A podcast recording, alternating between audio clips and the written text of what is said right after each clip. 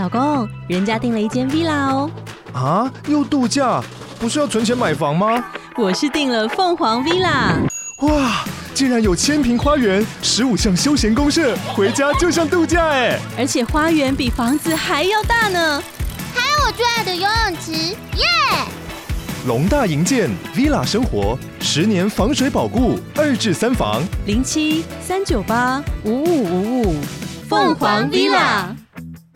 但很少人，很少人会认真的花时间跟自己对话。我觉得，真的吗？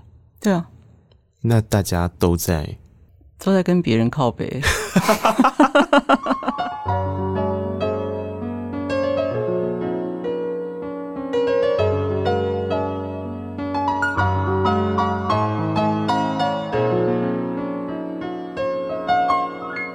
记得告白才有未来，欢迎收听《告白那一刻》。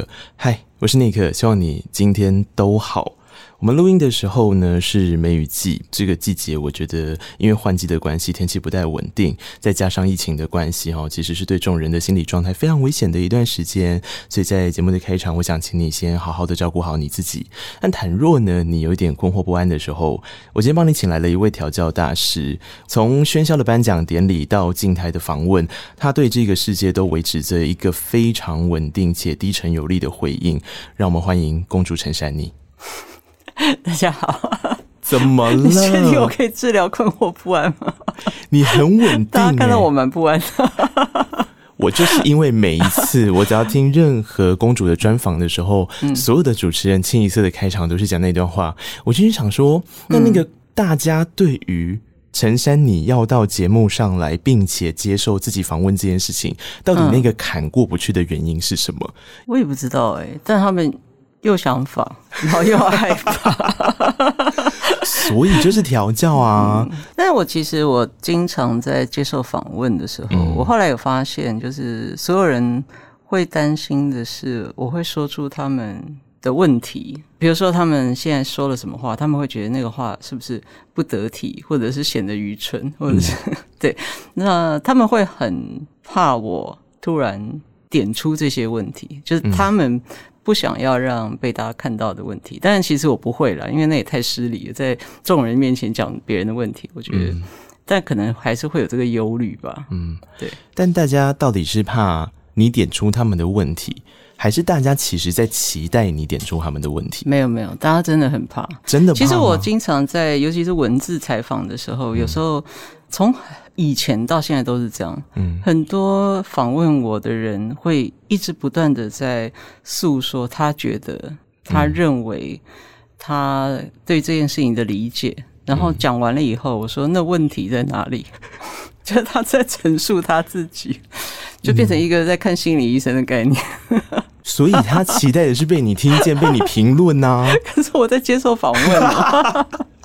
我觉得那个真的是这几年，因为公主在荧光幕前的形象就是过于老实。那过于老实这句话是一个中立的词汇，就只是说，因为大家在上标签这件事的时候，都会把老师这两个字先放出来，反而不是放公主，也不是放陈珊妮嘛，是珊妮老师或老师。嗯，所以大家我觉得是在。华人的受教育过程里面，老师就是要帮我们解决我们的问题。然后，当我们觉得害怕跟不安的时候，老师用他那一贯沉稳的语气上，虽然没有太大的起伏，但是每一个字都铿锵有力的方式来回应大家问题啊。尽可能啦。对，我其实，在很多场合，其实，在包括在访问的时候，其实我也是尽可能的。提供一些我自己的想法，是因为其实，在访问其实没有什么好担心的，因为无论是任何访问，谈的是任何题目，终究都是在聊天，嗯，就是在于沟通跟交换彼此的想法。其实只要抱着这个心情，应该。没有那么严重啊。但坦白说，我给公主访纲的时候，其实我刻意做了一件事。我刚跟她说，我觉得那份访纲就是，比方说公主刚才说她是比较乱的访纲，我说对，原因呢，其实我内心有一个小小的想法，是我非常的害怕让公主发现那是我的一些人生体温。你看，你就因为一开始就又讲出这件事。所以真的啦，大家真的会把你，你的人生现在很混乱，因为上面的问题五花八门，五花八门，从情感劳动聊到调教，超多，再聊到 SM。对，那我我我自己其实也是因为在听这张专辑的时候，我跟着产生了一些问题啦。那当然，因为公主的访问非常的多，从过去到现在累积的一些脉络跟轨迹，嗯、所以每次看到一些关键的文字的时候，我就会抓出一些跟自己产生共鸣的事情，会非常的想要请教公主。好比说，像一开始的时候，为什么我在开场说？不过我觉得最近天气真的不太稳定，我觉得大家是真的需要比较稳定的力量，嗯，来支撑，因为心情的变化会跟着天气的变化。其实蛮大的，是的情况之下，你一定也会有非常生气跟愤怒的时候啊。会啊，一定会啊。但你总是在一个非常稳的声音状态耶。我平常讲话大部分都是这样，嗯，到真的很生气的状况没有那么多，但是会有，嗯，嗯，那就是真的很生气，就不是这样的口气。对，那其实我。的笑点很低，就是蛮容易被逗笑的，所以我也蛮常跟朋友私底下聊天，就是蛮常笑。但是其他的时间大概都差不多维持这个语调跟语速的状态，这很厉害耶！因为情绪一定会影响到声音的表情跟反应啊。我自己在听的时候，我发现有一大部分的人很容易讲话的时候会由强变弱，嗯、非常明显。就是如果我们看那个录音的音波的时候啊，嗯，他就是第一句是大，他其实后面在对他讲事的事情是非常没有自信的呀，对啊。但这件事在陈珊妮身上是没有发生过，至少我看到的不太容易发生，因为你在讲一段话的时候，其实你必须要在心里先用很短的时间先组织他的、嗯。开场白中间要描述的过程，还有你要下的结论，或者是反过来，有些场合你需要先下结论，因为怕大家已经心飘去别的地方了，所以你要在很短时间里面组合。那这样的话，其实每一段的重要性都是一一致的，你不会有那种这边突然变强，那边突然变弱，所以应该跟思考有关吧。还有一个当然是性格，我我本身是一个。本来就是性格比较稳定的人，我不是很 drama 的人。这是从过去到现在都这个样子，我一直都是。但公主，你身边的工作同仁应该蛮多是很 drama 的人啊，蛮多哦。吧，很 drama 的人都会被我换掉。真的假的？等一下，我们先定义一下很 drama 这件事情。嗯，其实，在这个我的工作场域里面，很 drama 的人还蛮多的，嗯，可能做创作或者是这样子的工作类型，很多人会觉得会需要那样子的情绪起伏，或者是一些比较戏剧性的张力。但是我身边的工作伙伴，可能我会喜欢的人都是比较稳定、性格稳定的人，嗯，对，嗯，让我会觉得比较愉快，嗯，呃，当然我不会因为比如说有些人有有些情绪的问题，比如说他有忧郁症，他有躁郁症，我就。排挤他的工作，或者这个倒是不至于。但是如果有时候情绪会在一个反复的不稳定的状态下面，其实会影响到团队的工作。啊、所以我其实团队里面不会有这么多情绪化的人，或者是我会控制在一定的比例之内，就是至少不会影响到别人的工作。所以。好像我就是喜欢性格稳定，我连别人的宠物都是。我很讨厌小型犬，它就很 panic，对它的他们的个性或者是他们的叫声就是频率很高，然后就会让我觉得很焦躁。嗯，我就很喜欢那些不太会发出声音或者很有一些大型，当然大型犬也有也有那种黄金猎犬那种很活泼。我是说有很多大型犬其实是很很稳定的。嗯，我就很喜欢看到人家养那种很稳定的猫狗。人。养，但公主指的，比方说，我们如果回到表演者的角度来看，因为公主做了很多张别人的制作跟内容嘛，所以如果换成这个角度来看的话，你指的应该不是她在表演状态的时候，而是她在私底下的那个工作的时候，你要你希望的是跟稳定型的人合作。应该是幕后工作人员会比较比较多，因为幕后大部分都是团队工作，但是艺人的话就不会去要求，因为艺人大部分我们在跟艺人的沟通都会是一对一的，而且艺人的确有蛮多是比较 drama 的，是吧？对啊，嗯嗯，因为我就在想说，每次接制作案的时候，难不成公主还要想说，这个人他的人格特质，就是我先跟他聊个天，然后确认他的人格特质，再决定我要不要接这个案子吗？不会啦，通常不会，因为。很多人会这样讲，就是说我会挑案子或什么，其实真的没有，嗯、那个是一个那个是一个谣言，在此澄清。对对对，但的确我会有那种，嗯、因为每个人对于音乐或者是对于艺人都会有喜好嘛。嗯、如果这个艺人真的就是我不喜欢的一个人，嗯，就是你从来都没有喜欢过他，嗯，当然我觉得很少很少这个比例，嗯，我还是会觉得那还是不要接他的案子好了，因为。好像也不需要勉强，一定会有很多人是很喜欢他，很很乐意跟他合作的。可是大部分的情况下，就算是比如说不太熟悉，对私底下不太熟悉，我就是会蛮好奇他在想什么，然后私底下会花蛮多时间去了解他，嗯，或者是跟他相处，通常都会蛮好玩的，嗯，对。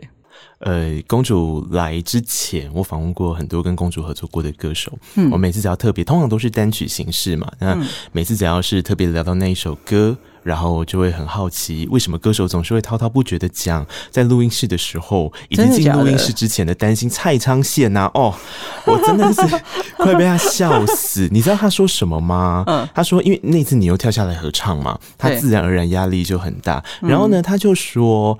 他说：“你好像有一个 take 到几点，还算比较早收工的，但你是跟他说你觉得可以了，嗯，就是这个 take 就是对的了，嗯，他没有办法相信这件事，诶，他觉得你是不是放弃他了？”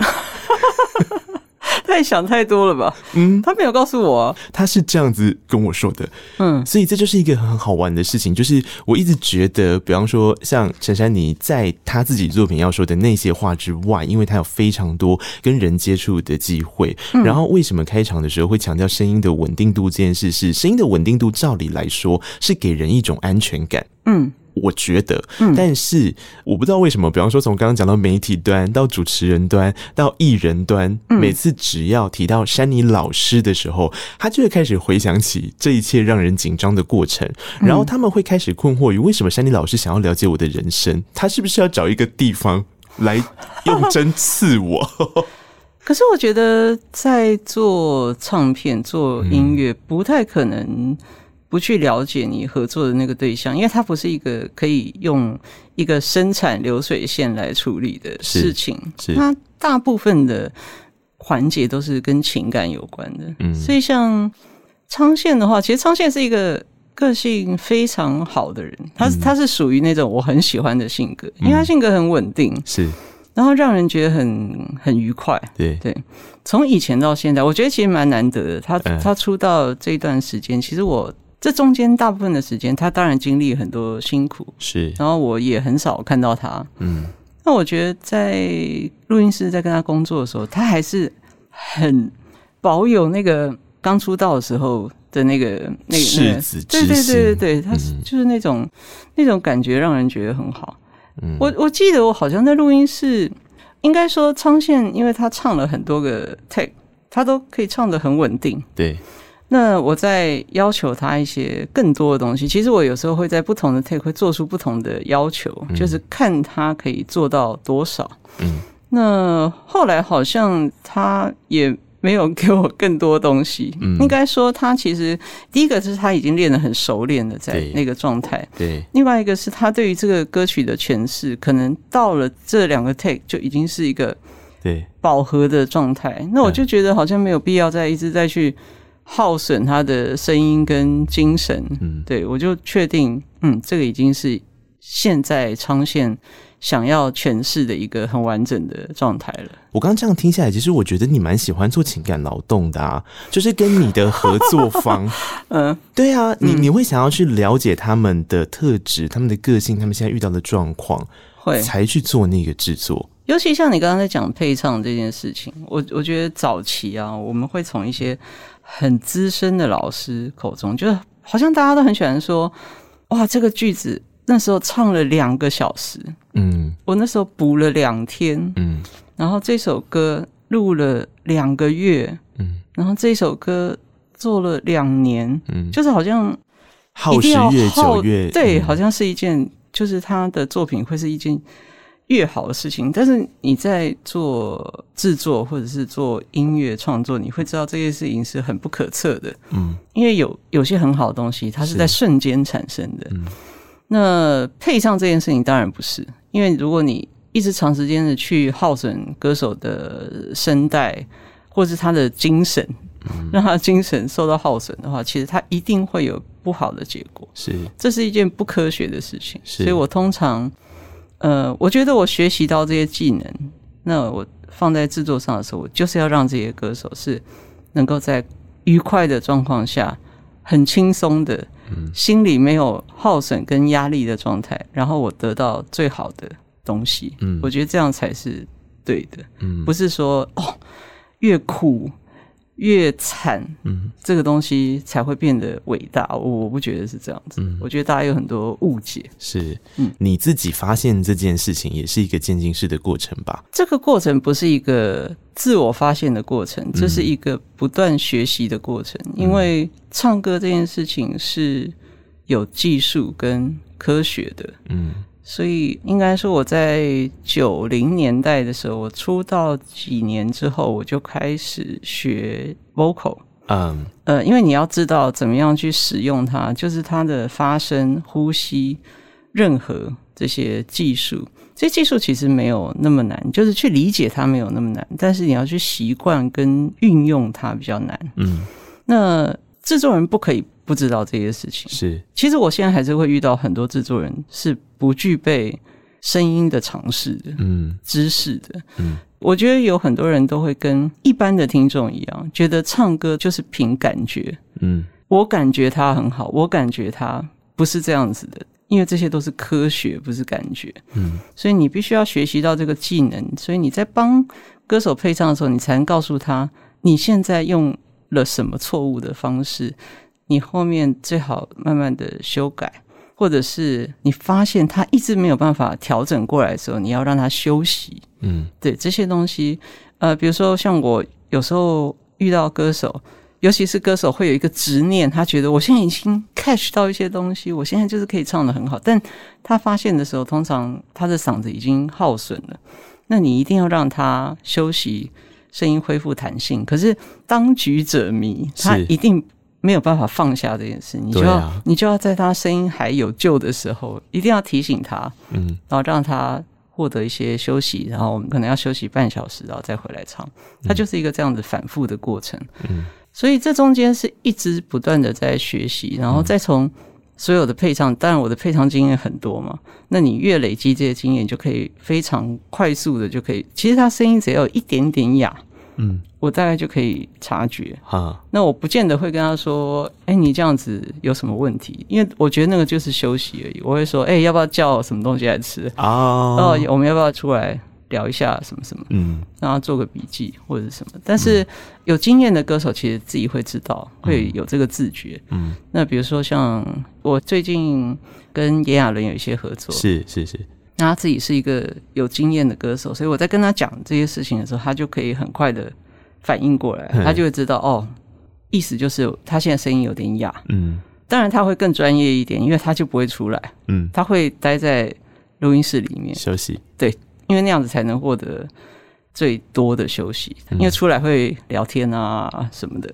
对，我前几天啊回去听《一线天》，嗯。一九九四年那张专辑里面的，然后我在听那一首歌的时候，我就在想说，诶，公主自己唱歌这件事情，想必光是在 vocal 上面的调整，就是在很早期的时候就意识到这件事，因为转的蛮快，大概两千年之前吧，是。差不多就有一个蛮明显的转变了。是，这些事情是有老师的吗？对你而言，包含制作，一直学啊，嗯。当然是要找老师上课，嗯然后一直一直练。嗯应该说，你知道这些 vocal 的问题之后，那你就要想办法改。嗯那你发现，像比如说我的音域并不宽，嗯我就要开始想怎么样去，因为音域不宽很困扰。你在写歌的时候会受到局限，就比如说我不能写这么宽的，就觉得很不爽啊。可是我我我明明想要再写更宽广的东西。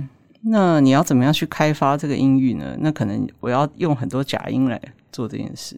我要很多歌，我要到两个八度，我可能就要唱很多假音。嗯，对。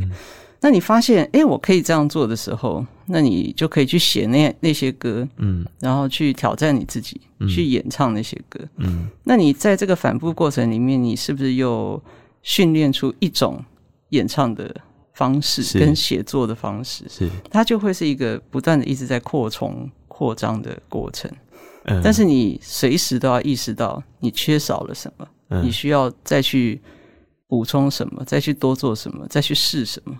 所以，当现在市面上大家说陈珊你有办法一个人完成所有的事情，这件事就是我刚刚所说的是指音乐产业里面你所想象到的任何一个环节哦。嗯，有办法去完成这些事情，也是根植于刚刚前面所讲的这一种，很像是把你自己的配备不断的升级。是当然，可是那这样必须要有一个非常强大的核心的，你可以说是学习动力，或者是说一个意愿吧。应该说，我很早就开始做独立音乐。嗯，在就是在之前，因为当然现在独立音音乐或厂牌其实是很多的。是。那早期其实很难，就是艺人一定要在唱片公司，然后唱片公司会有企划人员、宣传人员、做造型等等的安排。那如果你要自己做这些事情，你想要自己做所有的决定，关于美学上的、策略上的、计划上的决定的话，那你就必须要自己扛起很多工作，嗯，因为不会有资源，嗯，也不会有人来帮你做这些事情，嗯，你也没那么多钱可以去找人来做，那你就必须要学习，嗯，那我自己觉得没有很难，嗯，就是跟早期我开始做音乐是一样的意思。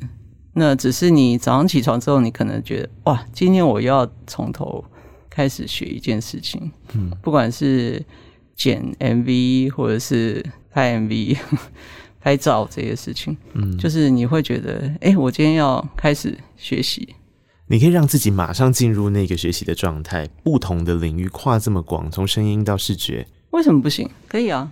我其实最早的时候，我从第一张专辑就是我自己制作。嗯，我其实是从第一张专辑到现在，每一张专辑都是我自己制作的。可是早期我根本不知道怎么制作。对，所以我其实一边在做我自己的专辑，一边在学到底要怎么制作。嗯，其实我并不会，可是因为这些歌是我写的，所以我就硬是从用各种方法去累积那些知识。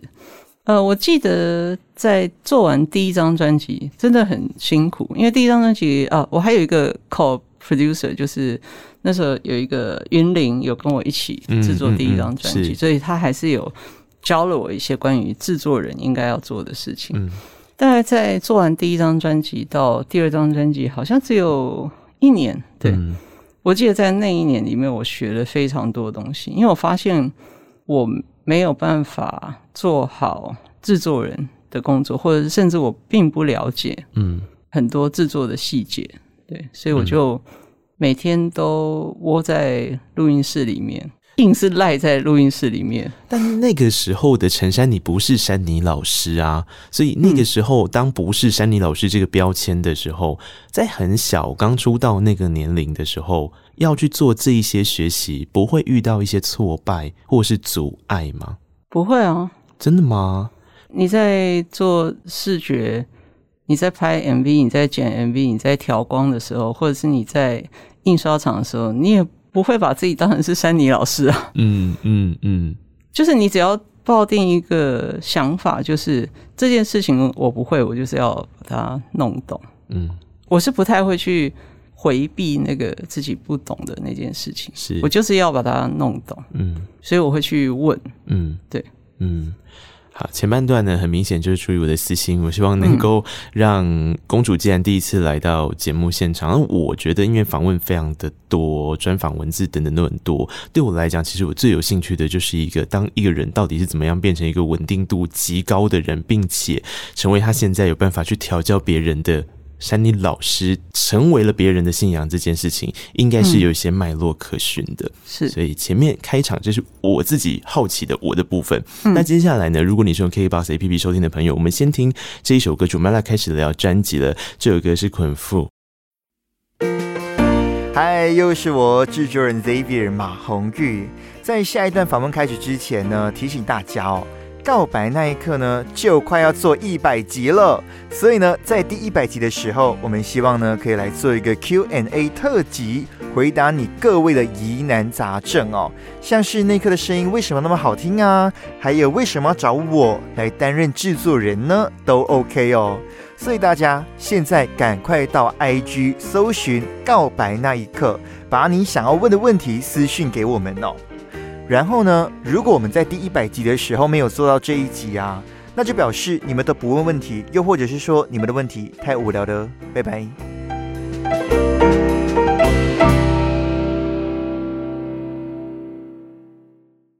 这首歌非常过瘾，那作为一首开场歌曲，显然是经过非常。确定的讨论之后放在这儿，特别是他跟下一首歌，我觉得像是姐妹歌曲。捆缚过后是痛饮嘛？对。那在捆缚跟痛饮的过程里面，我觉得这就有点带回到这张专辑，为什么他从调教的概念出发？捆缚跟痛饮很像是自己在跟自己做调教，哎，对我而言是呃，尤其是痛饮这个歌，其实是一个自己在跟自己对话的过程，嗯、但很少人。很少人会认真的花时间跟自己对话，我觉得。真的吗？对啊。那大家都在都在跟别人靠背，从别人的眼中看见自己啦。因为我觉得这一张专辑的开场的第一句话是“他人便是地狱”嘛，就“他人即地狱”，那个是沙特的。的一句话，然后其实这句话或是这个逻辑开场本身就有点像是公主刚刚提到的事情。嗯，大家在别人的眼中求一个认同，是。其实大家现在的人很喜欢整个社会的规则，就直接标签都分类好，然后我只要跳进去就可以了。对，我只要把自己套进去就可以了。嗯，但这件事情好像也不见得全部都是不好的呀。看你从什么角度去去看自己，还有看你自己对自己的要求有多高。嗯，对，我觉得应该是说，呃，如果你从别人眼中要看自己的话，那应该接下来要第二层是他看见的自己跟你自己的自己这件事情，似乎是要有一个对话的可能性。嗯，就是这两个自己到底跟你之间是什么样的关系？嗯，这个才是公主刚刚讲到的有关于自我对话这件事吧？因为很多人可能留在前端，但他后端并没有做开启。是听前面两首歌的时候，当然非常过瘾。你看，呃，为什么会说自己跟自己对话？是因为当你看着镜子的时候，你说的是“主人，我爱你”。嗯，他提醒的是做自己的主人呢。是，对啊，是。所以这是珊妮老师对我们而言调教的第一课。嗯，那为什么会开启这样子的一个整个的概念，然后去诉说一个故事呢？其实我在做这张专辑的时候，没有特别的。主题跟方向，我也有在我的社群有分享过。嗯、其实我一开始想要写一些很小的事情，嗯，生命里或生活里面，我觉得很小的一个触发我创作的一个点，嗯。后来我才发现，哇，每一首歌我都把它写的很大，对啊，不知道怎么搞。你有把小事画大的能力。把小事搞大，对对对对对，但是它很好玩，因为我我就是任由它这样子发展，所以每一首歌其实写的过程并不长，但是在整个作品完成之后，它好像就变成了一个跟人生观有关联的东西，而且它都变成比较巨大，然后你有很多可以去投射跟诠释的空间，嗯、对啊。公主一开始在找，比方说蔡德才这一次做全专辑的编曲这件事的时候，嗯，你们一开始有针对这些概念去做一些讨论吗？因为从他的文字里面，我看起来充满着压力啊，压力。他不是有三个阶段吗？他一个是什么？呃，先兴奋，再来超惊讶，接下来就是超害怕。那超害怕，其实我没有给他压力，我觉得这个可能是他自己给自己的压力。嗯嗯。呃我们其实没有那么多真正在讨论这些事情，但的确，呃，我有给了他非常多他可能会需要的资料，嗯，包括这些歌所有创作的起源，然后怎么样会发展到这边，那我对于这个歌的音乐或者是概念上的想法，整个团队的合作伙伴等等的，那我就是。很随性的，就是记录了很多东西。我会觉得他应该会需要这些文字，因为他比较比较容易去咀嚼或想象，嗯，对，因为他觉得有些我的有些歌词并不是一时间他就可以意会过来，对，掌握到那个深度或宽度，所以他会很需要这些，所以我就写了一些杂技给他，然后他说他读了觉得很有趣，但是我们他也没有来跟我印证什么，嗯，他可能就是因为从那些因为那些东西很口语，嗯。我想他自己知道怎么样去从里面 catch 到一些东西，然后来做他的部分的工作。嗯嗯，因为 把小事搞大的一个交出很成熟 demo 带的一位歌手兼制作人，当他在制作自己专辑的时候，嗯、把全编曲这件事交给了一位音乐人的时候，嗯、那位音乐人不可能压力不大的公主。你当你对，因为你自己也知道你的 demo 是很完整的啊。对，我 demo 真的很完整。那那他能怎么样切入我？我就一直非常佩服蔡德才这件事。而且他不是以那个自己，我看你们以前在互动的时候，你应该说就是他很希望跟你合作，嗯，因为要改善他的拖延症。呃，对，很早很早很早以前，嗯。但是有了这样子的一个艰巨的任务之后，他呃有有有有更因此而准时的交吗？还是他反而先躲起来一阵子？他没有躲起来，但是的确，这整张专辑的编曲的过程比我想象还要长，所以以至于后面的很多企划、拍摄 MV 的整个过程都延宕，是因为 因为编曲编太久，可是没有完整的编曲，我没有办法是啊。开始，因为这个。作品的根本一定要是音乐嘛，嗯、所以我必须要有这个东西才能开启后面的工作。所以的确，后面的时间受到一些压缩，嗯、但是我中间的过程，我就是让他依照自己的 tempo，因为我知道他都有在进行。嗯，通常我会柔性的。询问的时候，等一下，你怎么柔性询问？我觉得这件事大家的想象可能不太一样哦。哦，不会不会，我真的是很柔性的询问，因为我知道他都有在做，嗯，呃，不想要给他过大压力，因为我知道我们两个的时间感差很多，因为我是一个非常快速的人，嗯，但是很多人的时间速度就不是那样子，嗯、也不需要去勉强另外一个人配合你的速度，所以我就是。至少知道他还在做，或者是有没有什么需要协助的、帮忙的。嗯，我就知道他可能自己卡在某个点。嗯、那有些时候我就也不再催促他，就是让他有足够时间去完成这样子。嗯，其实制作人工作必须要针对每一个人。嗯。有些人是那种很 M 的，你就是一定要一直骂他，一直骂他。你说阿亨吗？没有没有，阿亨不会，阿亨不是，呃，阿亨是另外一种。嗯、我是说，有些嗯，我也有遇到一些人，他就是对于抓住这个语言重心或者是一些重点的能力没有那么强，但他的才能反映在其他的音乐细节上。嗯，所以你都要讲的很白很白。嗯，然后有时候。就是要念他，或者是就是，所以每个人，但他可能我像我有遇过有很年轻的音乐人，他就是他抗压性也很高，他可能也不觉得我在我在骂他或者什么，嗯、但他就觉得哦，我懂了，嗯嗯、你就是要讲的很清楚，然后对，跟他念，所以每个人的跟他工作或相处的方式其实不太一样，但是我大概。都在掌握，就是怎么样去跟对方做沟通，然后得到音乐上最好的结果。这样子是，因为珊妮老师这一次的专辑里面有四个有写情书给他的。幕后团队显然是非常重要的角色。刚刚讲到的蔡德蔡是一个，那另外就是一直跟着公主做音乐，然后每次很努力的在不要被考倒的，那就是 Eric 嘛。嗯，呃，宣培他也是一直在试着做出非常帅。然后我觉得有一些歌曲是吉他像是另外一个歌者，他其实是在跟陈珊妮唱歌的，嗯，类似像这样子的的的过程。然后另外就是刚刚提到的阿恒，阿恒是这一次首次担任，大家对大家想。说阿亨应该就是有非常多的经验吧，但他自己也坦白，这一次是他第一次当唱片企划，然后再来就是那个慢播对的影像视觉上面要如何去呈现调教。对这一次的这些核心人物的组成是一个一个找的，还是一开始就计划好的？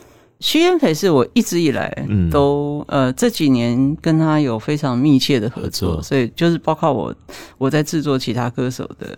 唱片的时候，其实都有大量他的吉他。嗯，那当然加上这几年，呃，有一些音乐的曲风，有复古的 R&B，或者是还是会有一些这样的东西，或者是安静的嗯 acoustic guitar 的东西，嗯嗯嗯都是他很很擅长的。所以跟徐妍霏的合作是一直都保持在一个很密切的状态。嗯，那蔡德才，我跟他认识很久，对，但是呃，有这个念头想要找他编曲，大概其实在找他之前的。半年以上，我就已经在酝酿这件事情。嗯，可能不止，我我就是心里会有这个念头，但是一直很犹豫。嗯，犹豫的原因是因为时间，就是因为他的拖延。你说刚刚前面我们所提到的那一段，确实是考虑的原因吧？是吧？嗯嗯呃，但是又觉得他实在太特别了，他真的太有才华了。是就是不管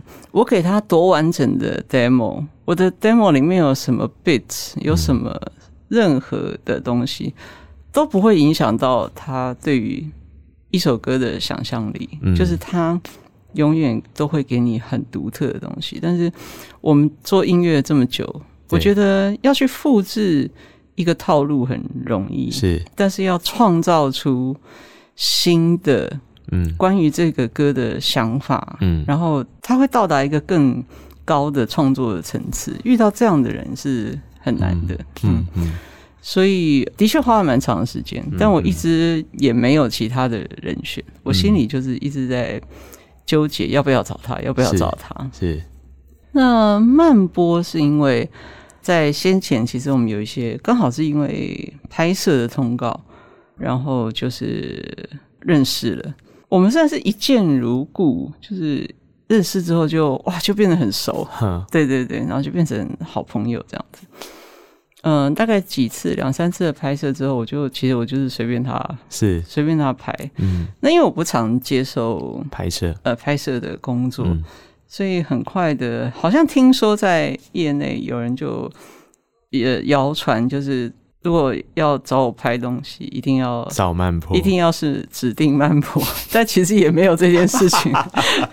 大家太喜欢、嗯、你，好容易有很多市面上的谣传在江湖游走哦。呃，因为我很少会主动说什么，所以大家就会去，嗯、呃，或者是我不太会跟所有的这些整个圈子的人也有很多交集，嗯、所以就会有一些江湖传闻、嗯、会出现。嗯。跟曼波合作非常有趣，因为他跟我是不同属性的人，但我们又很好聊。嗯、你指的属性是指回到我刚刚讲的调教的 SM，或者是更广更多的任何？呃，我们完全是两端。呃，也不是两端，但是我们的生活的方式，或者是思考事情的方式，其实都有很大的差异。嗯。可是我们又可以聊很多东西，比如说我们可以聊其他人的摄影作品，嗯，造型啊，然后展览的艺术品，嗯，就是我们对于很多东西又可以聊得很开心。嗯、当然，乐色话也可以聊，嗯、我们也是可以聊得很开心。嗯，应该说真的很谈得来。嗯、那还有一个是我我相信曼波在他的工作过程里面，应该也没有。非常多的歌手可以跟他聊很多关于美学深度或直觉的这些东西。确实，我觉得我可能算是一个蛮好聊天的对象。嗯，嗯，可是他说你。你眼中的他，就是所有的事情都会想象成是色情，是情色相关。啊嗯、所以这一次做调教这个概念的时候，是你自己先出来的主意，然后就联想到慢波，嗯、还是其实是？哦，不是不是，其实是先决定找慢波之后，嗯、然后后来我们再跟阿亨、慢波，我们在、嗯、我们在整理整个企划的概念的时候，才出现了调教这个字眼，所以它其实是。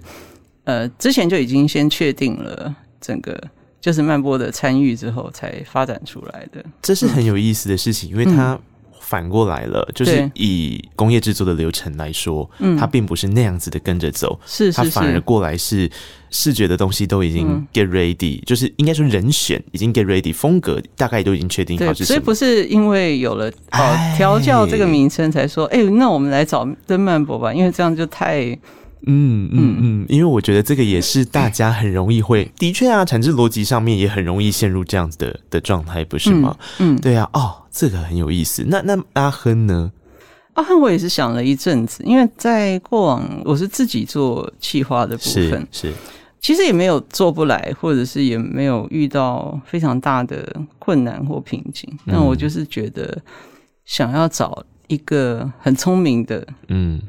不会让我生气的，对于音乐知识很丰富的，嗯，还有对于整个世代的观察是很敏锐的。我就是想要找这样的一个人，嗯，进来跟我应该说是一起工作，是，所以我就找了阿恒。那当然有有一个是我希望他能够突破我一些盲点，因为我觉得我常常在想很多东西会很完备。但是那个晚辈之中，一定也有自己的盲点。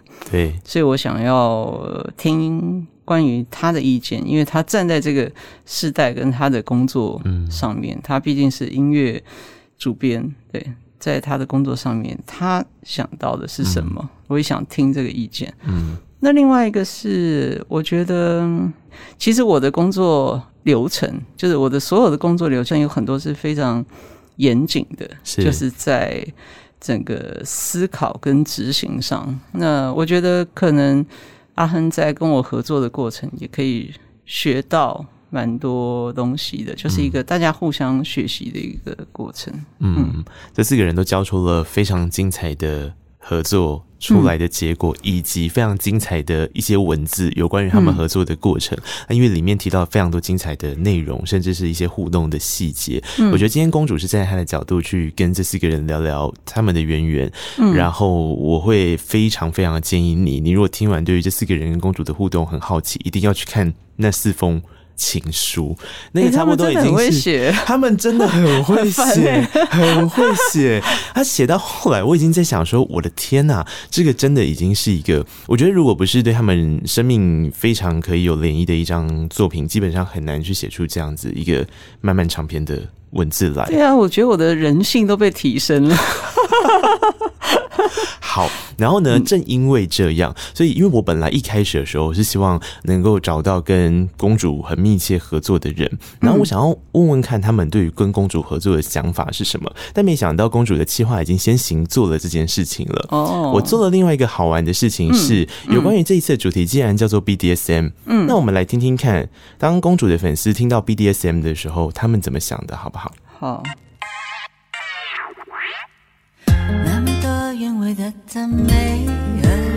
嗨，森尼老师，我是水獭先生。公主你好，我是魔鬼。公主你好，我是杰西卡。公主好，我是正田。Hello，公主，我是据说有点阴沉的阴沉鬼小安安。对我来说，BDSM 就是性虐待。第一次接触是国中看了《钢琴教师》这本书，里面满满的 BDSM，支配与被支配，调教与被调教。对我来说，BDSM 中的活动是以参与者彼此同意前提来进行，而且其典型的目的是让彼此欢愉。我觉得 BDSN 是在安全与信任为前提，让彼此感受愉悦外。同时，彼此也能从中获得一种肯定的行为。BDSN 对我来说就是性虐恋。我曾经在床上压着对方的双手，支配他变换任何我喜欢的、可以看得更清楚的姿势。但在现实生活中，我是属于被使唤，然后被虐心，对方越霸道，我越爱的那一种。我自己是没有这类的经验，但觉得爬山也是一件很 SM 的事情。爬山的路程越痛苦，到山顶就越爽。每次说下次不来了，下山之后又想着下次要去哪里，而且越走越难，根本就有 M 倾向。我想象当中的自己又是比较偏 S 的，比较喜欢欺负人的那一种。虽然是这样定义为自己啦，但平常做的事通常都很 M。调教这张专辑，我最喜欢的是道歉。看到歌词里面写着“曾经贪恋一个背影，还有受过伤的心，只为彼此痊愈”，我就觉得好痛。这次专辑最有感觉的就是《少女》了，有种被公主的歌词暴击的感觉。这次专辑最喜欢的是《理想》，因为睡前常常听这首歌，超适合夜晚的。这次专辑每一首歌都很好听，尤其是《捆缚》，从一开头的“他人便是地狱”。到中间的你捆缚你，到最后公主用唇语说着“你是自由的”，让人有种从束缚到解脱的感觉。对我来说，捆缚，不管视觉还是词，专辑实体发行，在这支音乐录影带，整个会颠覆大家对珊妮老师的印象。我想谢谢公主做音乐做这么久，你一定不知道你成就了多少人。你是华语歌坛的光明灯，最后祝你发片顺利。强大、温柔、美丽的公主，我爱你。公主，谢谢你。然后我爱你，公主。我们可是有着命中注定的缘分呢。爱你，哇。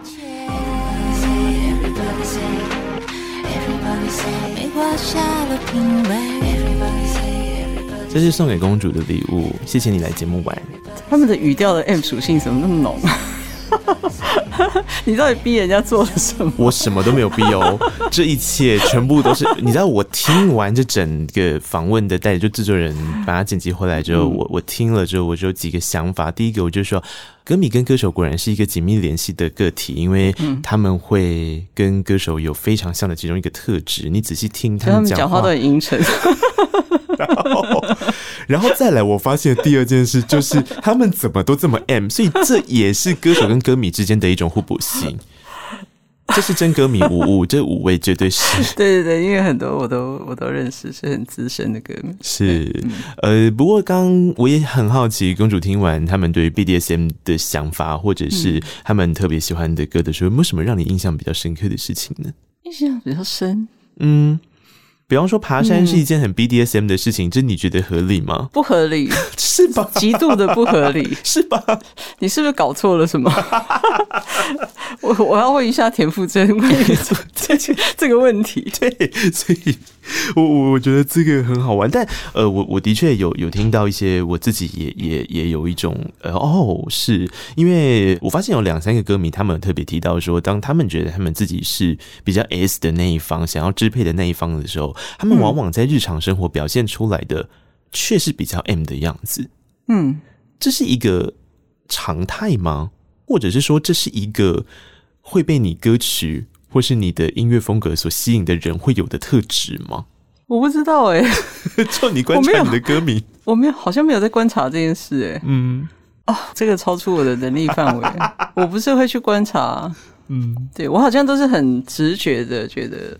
哦，应该这样做，就这样做了。嗯，对，嗯，好，呃，我觉得社群就是一个很神奇的东西啦。谢谢社群，让我们找到了这些粉丝。然后，嗯、其实里面我知道有一两个粉丝是有跟珊妮老师甚至有一些合作的，比方说他可能担任过你的网管，对这一类的工作。嗯，对于社群而言，陈珊你到底是一个讨厌社群的人，还是一个不得不经营社群的人，还是慢慢的在社群里面成为一个 M 属性渐渐的喜欢的人呢？我很讨厌社群呢。对，一直都很讨厌。嗯，我不是会在社群分享太多自己的生活、嗯，工作的人，嗯、对，好像就没有这个习惯。嗯嗯。但你曾经写过公主的日记，对，也是被逼的，而且蛮长一段时间呢，零七到一一，哎，对，那个时候为什么被逼这要写？那因为那个是部落格的时代，所以如果你不经营部落格，其实现在也是有点被逼了，就是。一直都有人在逼我，就是工作团队里面，就是说你你这样子会被排除在世界之外，对，嗯，你还是要跟世界有所联系，就是还是要写一点东西，或者是在社群分享一些什么，嗯，对。那这不会对你而言是一个很疲惫的劳动吗？所以我就已经说我被逼了 但从中也还是有有得到一些什么有趣的事情吧，好比观察到一些现象啊。还好哎，其实就算是现实生活，嗯，我也不太会跟身边很多人分享我的生活。是，就是我我做了什么事情，我觉得怎么样，嗯，我好像就是不是非常有这个需要。嗯，可能只有一两个朋友，嗯，而且可能只是某些朋友，你适合跟他聊一些动漫的话题，有些朋友你适合跟他聊一些当代艺术，嗯、某些朋友你可以跟他聊音乐，就是。只是一个一些特定的朋友会、嗯、会聊，但是我我。我不觉得我自己有这个需求，嗯、就是一直要告诉别人我今天做了什么。嗯，可是社群除了告诉别人自己做了什么之外，同时也是在观察别人啊。珊珊，你这张专辑里面有一些歌曲，它是以观察者的角度去书写的。好比说，刚刚、嗯、也有粉丝提到特别喜欢《少女》，《少女少年》是一首双声的歌曲嘛？它彼此之间，呃，我自己在第一次听的时候，我觉得它是一种观察；第二次在听的时候，不晓得为什么，或许是因为音乐。曲风的关系吗？我怎么觉得公主好像也是在写自己的少女少年时代的状态呢？嗯，比较多是观察，嗯、对，因为这两首歌在整张调教专辑里面，他们是比较涉世未深的部分，嗯嗯、或者。也可以说是我们一般人对于少年跟少女的对既定的印象是是什么样子的？是，对，是因为他在蔡德才在编的时候弄了很多，比方说比较八零的声响左右的东西。我就一直在想说，难道公主试着要回去写她自己少年少女时代的东西吗？但是看那个文字又好像不见得，因为还是有跟上现在的。少年少女的想法，现在又蛮流行那样子的曲风啊，对啊，就是小时候的那些东西，对，也是一个循环啦。嗯、可是如果是这样，你看那社群本身也也代表着一种观察，的确也是啊。嗯，好吧，不要否，但但我可能就是不会花很多时间在那上面，嗯、我我我不会。就是跟我很熟悉的人应该都知道，我我不是一个会成天一直划手机我知道的人。然后我，我如果如果没带手机出门，应该没什么无所谓。对对对，嗯、对我来说没什么妨碍。嗯，而社群里面还可以观察到一个现象是，嗯、我觉得这是张专辑里面很过瘾的一首歌，这就是大家的 M 属性。当大家听到陈珊妮在讽刺，或者是带着一点点。有一点点，嗯，可我觉得这首歌也没有批判，我不知道怎么形容它，但总之这首歌叫他说，嗯，我觉得听完就是很过瘾，这就是一个陈珊妮。就是他以一个很 S 型的口吻在讲，然后你会觉得天哪，你是不是在说我？嗯、我是不是曾经做过这样的事？我是不是曾经说，在我说话之前，我要先声明一点？嗯、我是不是曾经说我他妈的反对习惯用脏话应对？嗯，这是很血淋淋如针一样的一首歌，哎，真的吗？我觉得是啊，所以最后才要净化大家的心灵啊，嗯、对，需要蛮需要的。然后，其实网网络社群你会看到很多人的发言，可以让你想到。可以给你很多灵感，嗯，对，嗯、我觉得网络社群当然像你刚刚说的，可以观察到非常非常多的事情。那他说这个算是一个比较诙谐的，嗯，对，呃，我觉得是有带有一点我的黑色幽默感的的一首歌。但是网络社群还是有很多方法去评断一些事情或者一些人。我觉得都变成有一些很清楚的标准在那边。我其实，在关于这张专辑发行的时候，大家对于“调教”这个字眼，或者是某一些字眼，觉得特别的感兴趣。嗯，我觉得，尤其是他在哦，他在这个社群可以用这样的方式被诉说。嗯，就是呃，你会发现有很多东西，我们社群上感觉上什么都可以讲，然后这个社会好像越来越开放。但我觉得，其实有可能并不是这样子的。是有很多东西其实是越来越保守，或者说，其实有人制定了规则，告诉你这些东西是可以讲的，这些东西是不能讲的。嗯，我常常会觉得，好像时代是在往回走的。这是一个很好玩的事情。刚刚公主在讲的时候，其实我想到的是，最近应该说这阵子，其实不管是流行音乐，或者是各个产业因为社群的关系，在创作上面被碎片化了。然后好处就是大家永远都会有一个支持你的声音，但是它其实走向极端。有另外一个刚刚公主观察到的一个现象，是我自己也觉得，其实到后来社群会变成是它不是一言堂哦，它会走向光谱的两边的极端。嗯，然后越中间的人，他其实越没有办法表达事情，又或者是说越中间的人，他一定要选一个。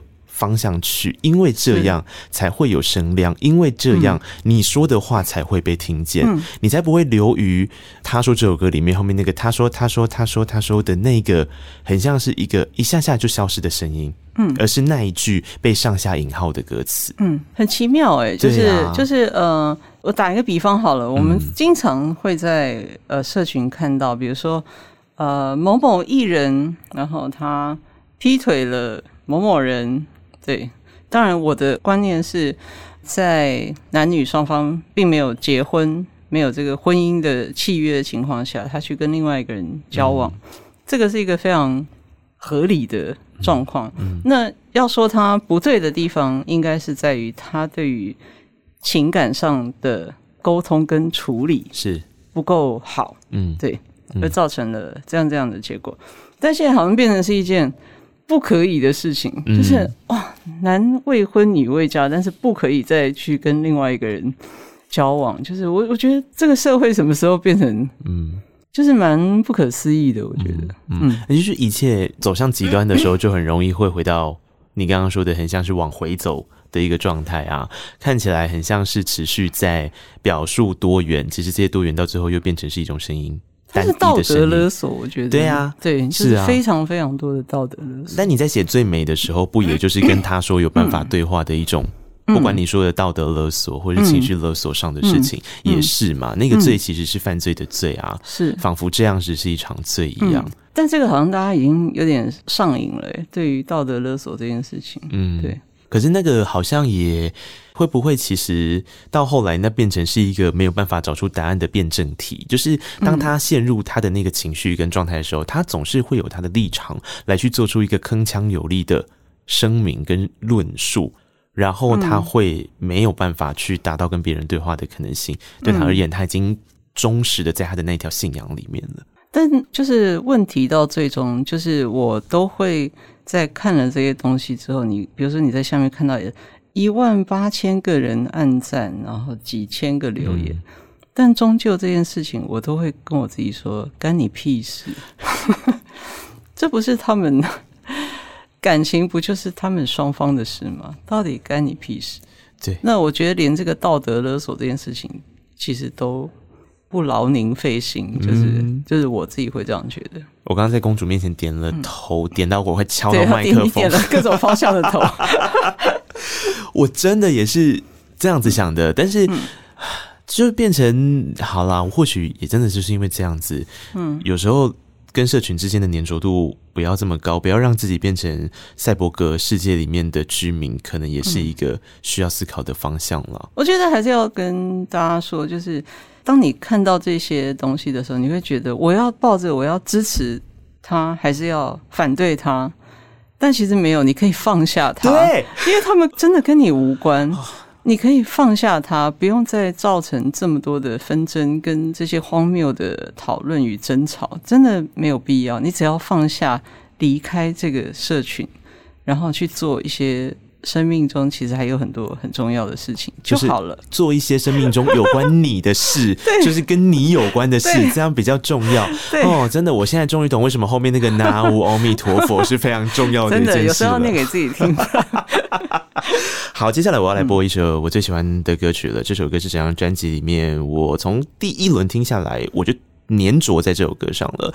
这首歌叫《访客》。嗯，这一集有搭配到很多的歌曲分享，你可以使用 KKBOX APP 免费收听，会员可以听完整首歌，非会员可以听三十秒，搭配音乐听更有 feel 哟。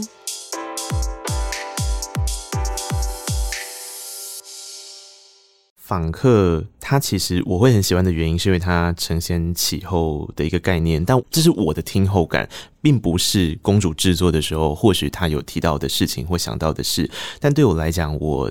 眼中这三个顺序是道歉、跟访客到确信。嗯，其实这有一个很好玩在歌词书写上的一件事情，嗯，也就是道歉这一首歌曲。刚刚也有你的粉丝说，你的歌迷说是他非常喜欢的一首歌。嗯，那我觉得会很喜欢这首歌的原因，是因为他放了很多的你跟我。嗯，它是一首想要互动的歌曲。嗯，可是到了访客之后，其实只剩下你哦，嗯，我已经消失了在词里面。嗯，然后一直到确信的时候，你会发现一个很好玩的事情，这首歌里面没有你。也没有我，嗯，这个东西就空了，嗯，它剩空间了，嗯，它已经没有个体在里面，嗯，这三首歌这样子听下来，我自己有一点点鸡皮疙瘩的事情是，我感受到了这件事，嗯，然后我觉得访客这首歌对我来讲是在这样的阶段过程中最难熬的，因为你只剩下你。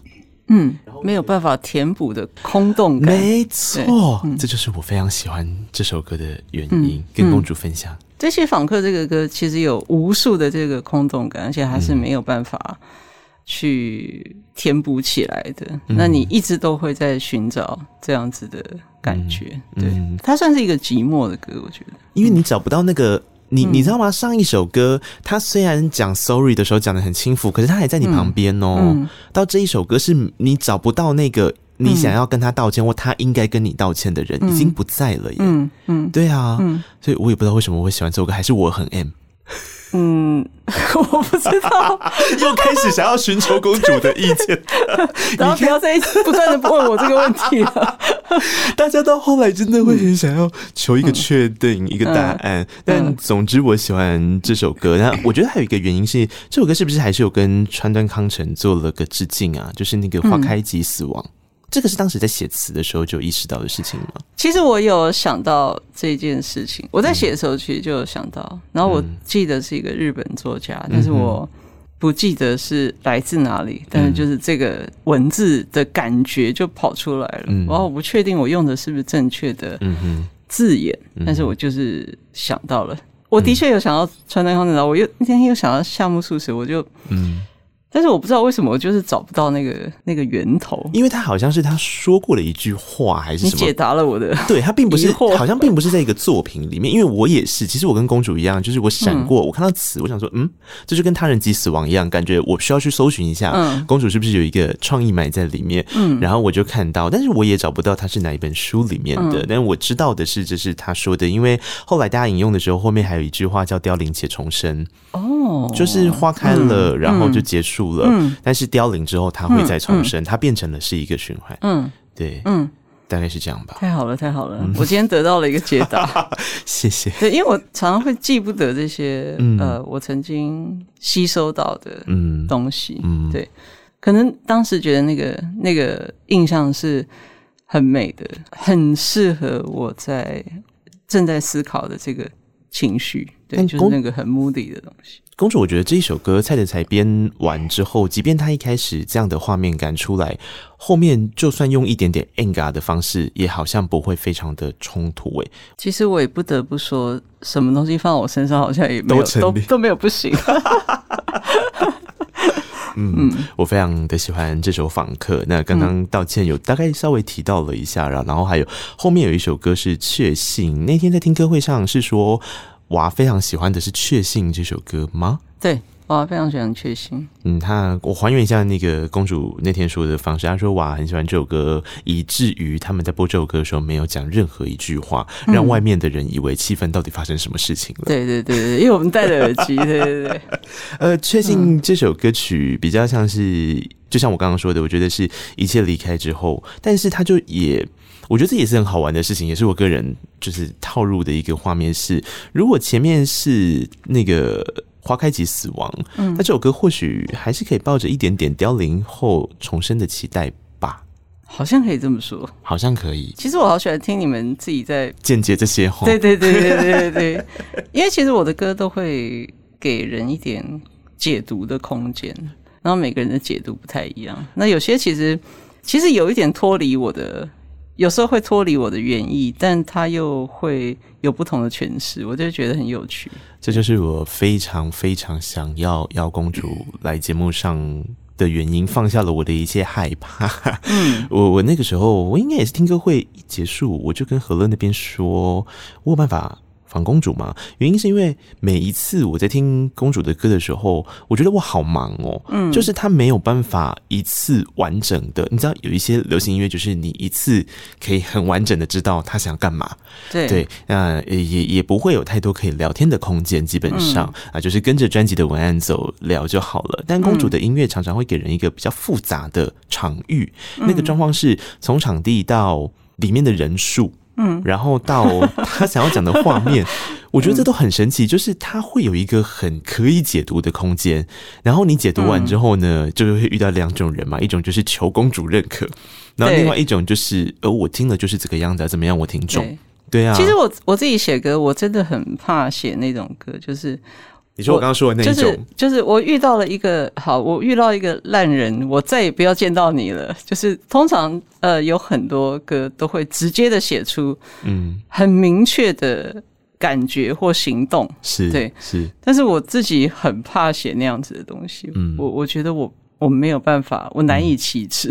嗯可能我自己个性不是不是这样子，嗯，所以我的歌里面就会有你说的很多空间。那有了空间之后，每个人会有不同的解读。然后我觉得我的确遇到很多人都想要印证他们的想法，所以他们会来问我，不管是歌迷或者是主持人，嗯，然后他们在讲的时候，他们说是不是是不是我讲的是不是对的？然后我每次都会说对啊，你讲的就是。有时候截然不同的想法，我也会跟他们说：“对、啊，都是对的。”你看我这次开场，我怎么跟公主说的？我刚刚跟公主说这是我的想法哈，我不知道你有没有这样想哦。但是我觉得很好玩啊。对啊，可是这本来就是，不然聊天要干嘛？对啊，就是何苦何苦聊天？但还是会有人想要正确答案哦。是哦，对，真的。你说 even 到现在这个状态了，大家还是会想要求验证。对，嗯。还是会有哎、欸、哦，嗯、因为我以为的求验证是，比方说他可能会问你说，这个乐器这个声响它是用什么做？嗯、它是合成器做的，还是它是真的乐器进去的？嗯，这个有一个标准答案的才是值得询问的事情。还是他们喜欢求肯定而已？今天从头到尾，从头到尾是不是从开场开始我就说，我觉得大家其实很希望得到陈珊妮的肯定，但是我也不知道为什么，嗯、这就是珊妮老师给人的一种感受。天哪，太多人想要被我调。笑了，我好困扰啊！这是好事啊，这是好事啊。如果还有人愿意聆听他人的说法，嗯的时候，我觉得这就是好事。嗯，我觉得最害怕的，呃呃，但这个好事走到一半哦，就是如果你聆听了他人的说法之后，你没有办法成为你自己的说法，跟成为你自己的时候，那就会回到我们刚刚在讨论社群的那个样子，那是非常可怕。那你不如不要听。对，对啊，对，对，这是。我觉得我在听这张专辑的时候，我不断产生的一些互相冲撞的一些想法，嗯、我觉得很有意思。嗯、呃，聊天要聊到最后了啦，我真的是很想要一直跟公主聊天，不聊下去吗？我真的很不断的想要聊下去，但是我其实已经删掉很多题目了。那、嗯嗯、我觉得太有意思了，就是如果今天这样子的方式可以让你理解一个创作者，他想要告诉你的事情是。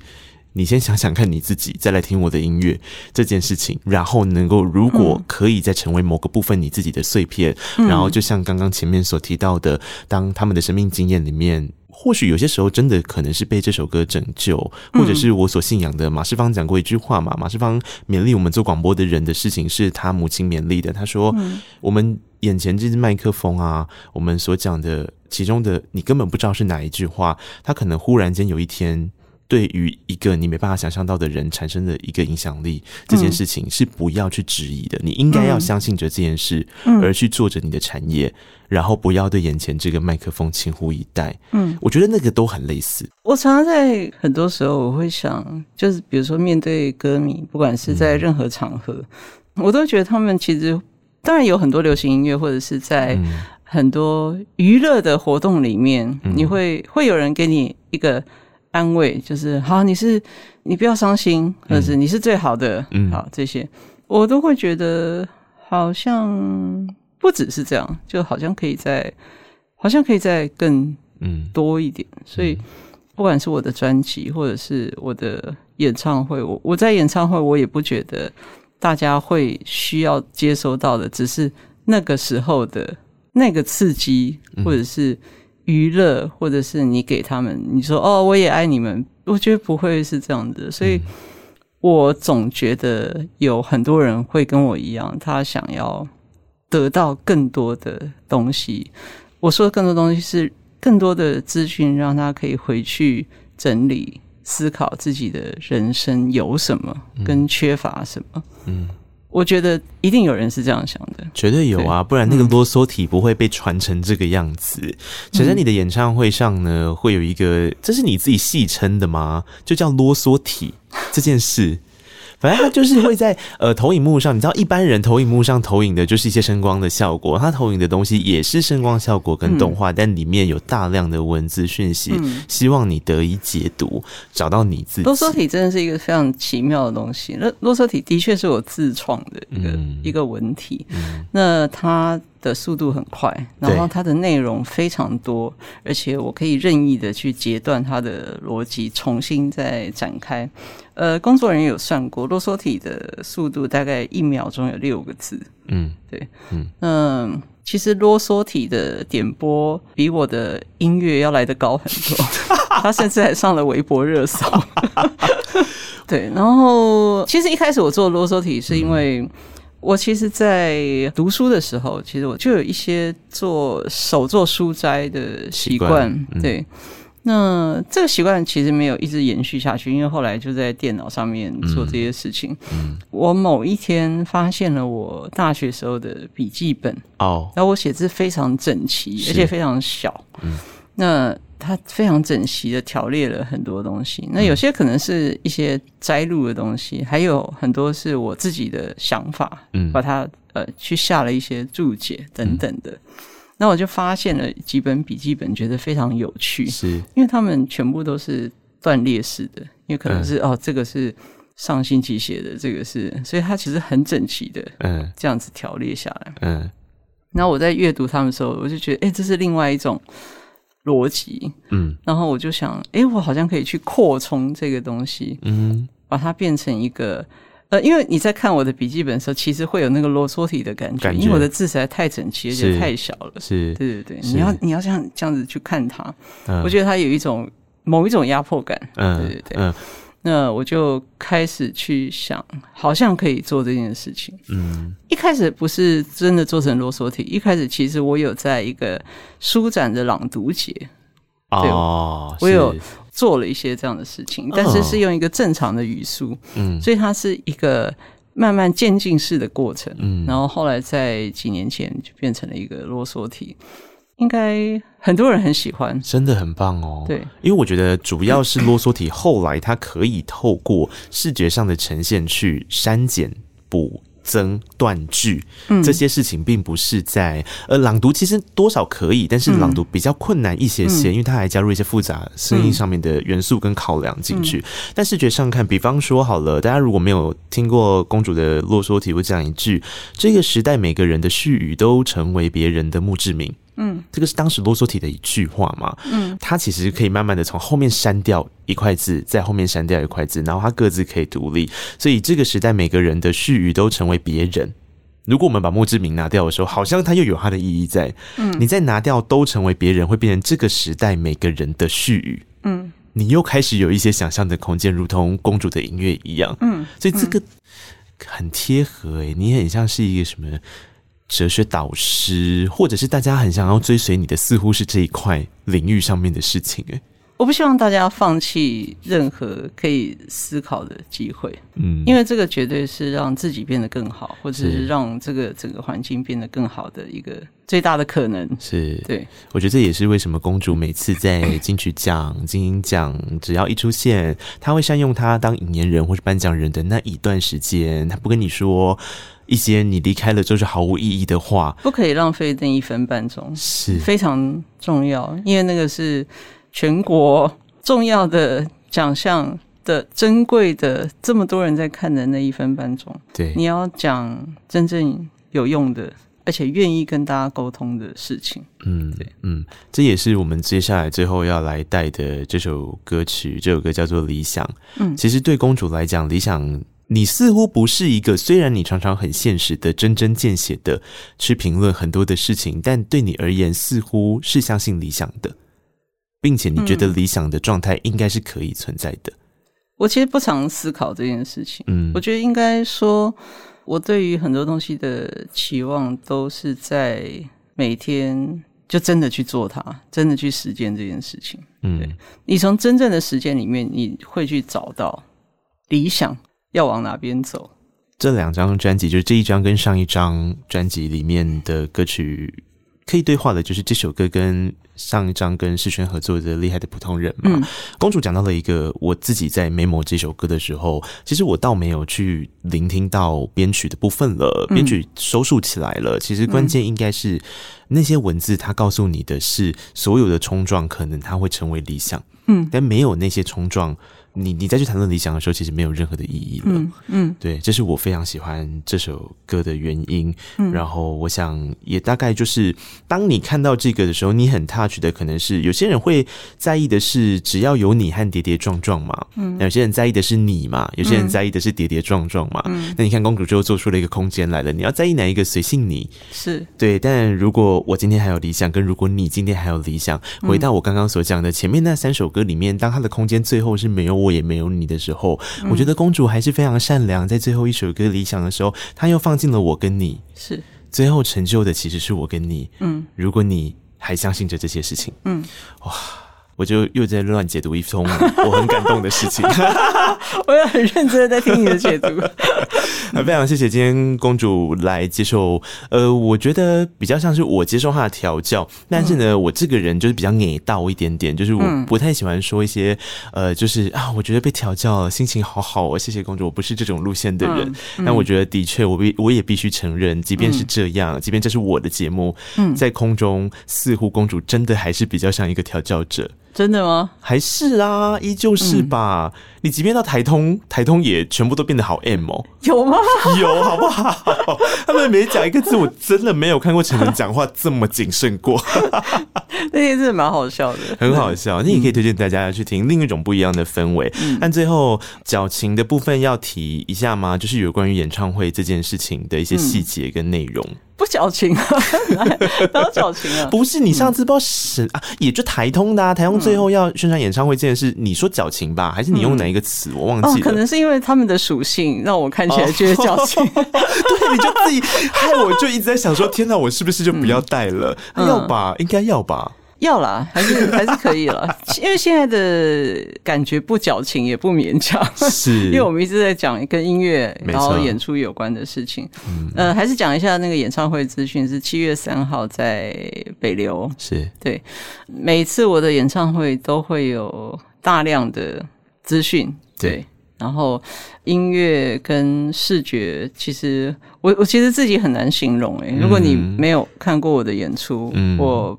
我很难去把它具象化，嗯、但是我能保证，它不是只有给你的这个晚上带来什么样的感觉、休息，嗯，就可能不是那么情绪上的，是而是有很多思想跟情感上的。嗯，我蛮有自信跟把握的，就是看完我演唱会的人会带很多很多的东西回去。可以再让你思考个两年，应该没问题。我也相信这件事，调教本来就是一个双方合意的情况之下，嗯。的给予与承受，并且得到欢愉，是。这件事情不需要任何其他除了这两方之外的人给予的评价跟评论。所以带着这样的心情走进陈珊妮的演唱会里面，我觉得。非常值得期待，但这是我的觉得，所以同样的，你要怎么觉得，请你自己去感受。嗯，非常谢谢公主今天到空中来，是我的荣幸，谢谢，谢谢，我们下次见了，拜拜。拜拜。谢谢你听完这一集的节目，诚挚邀请你评论、订阅、留言，然后可以到 Instagram 找到告白那一刻与那一刻，或是小额赞助，请我们喝杯咖啡，这些都是成长很棒的礼物。再次谢谢你的听见，我们下期见。